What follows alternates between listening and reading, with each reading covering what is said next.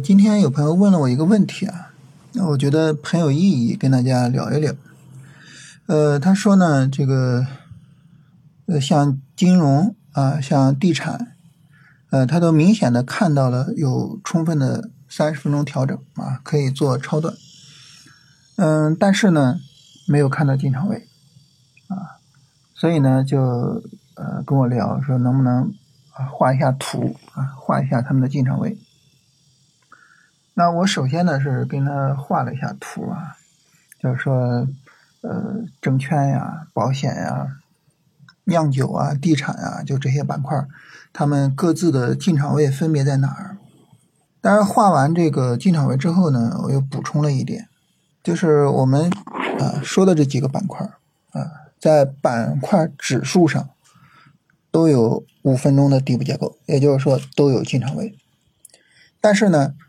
并不是每一个板块，并不是每一次三十分钟机会都会有五分钟进场位。你比如说，呃，今天呢，汽车是早盘急跌，啊，早盘急跌，呢五分钟肯定没有任何进场位，然后直接就微起来啊，大涨，是吧？嗯，汽车呢，在微起来的时候，那时候大盘还没有大涨，啊，所以整个汽车的微呢，呃，其实是一个独立行情，而且非常强。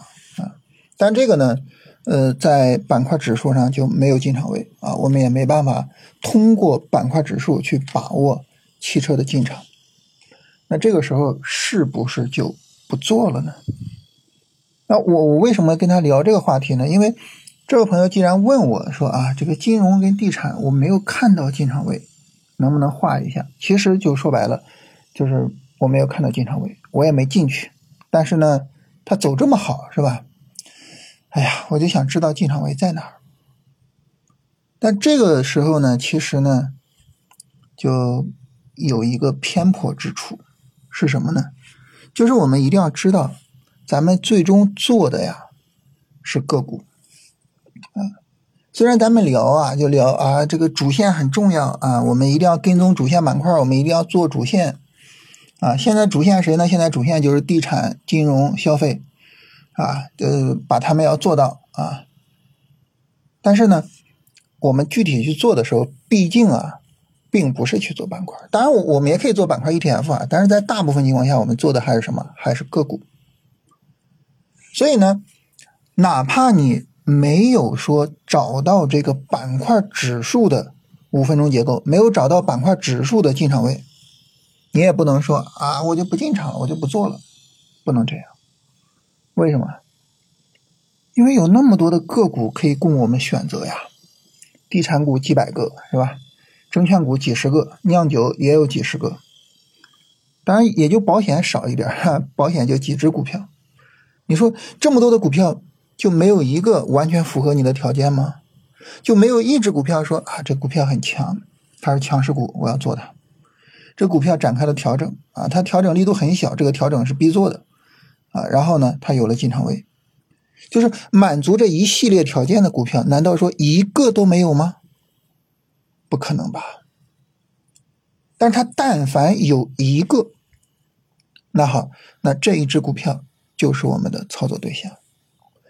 所以啊，就是哪怕是板块指数就没有进场位，啊，它不像今天这个呃，证券也好，保险也好，或什么也好。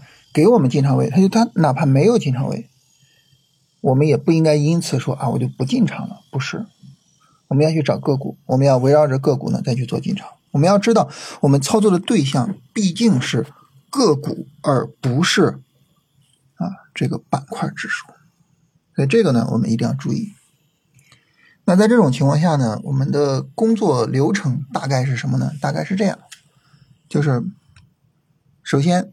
啊，我们去明确当下的主线板块，然后呢，我们等主线板块有一个调整，啊，然后我们做超短就是它有三十分钟调整就可以了，啊，我们如果说做短线就要它有短线调整是吧？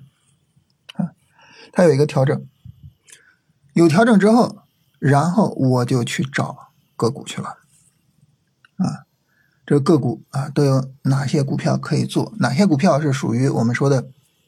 强势股有调整且调整小，我们把这些个股摘出来，然后呢，我就围绕着这些个股的进场位、这些个股的进场点，我就去做进场了。我没必要说非得板块指数有一个进场点，所以这是我们整个工作流程。那大家说为什么这么做呢？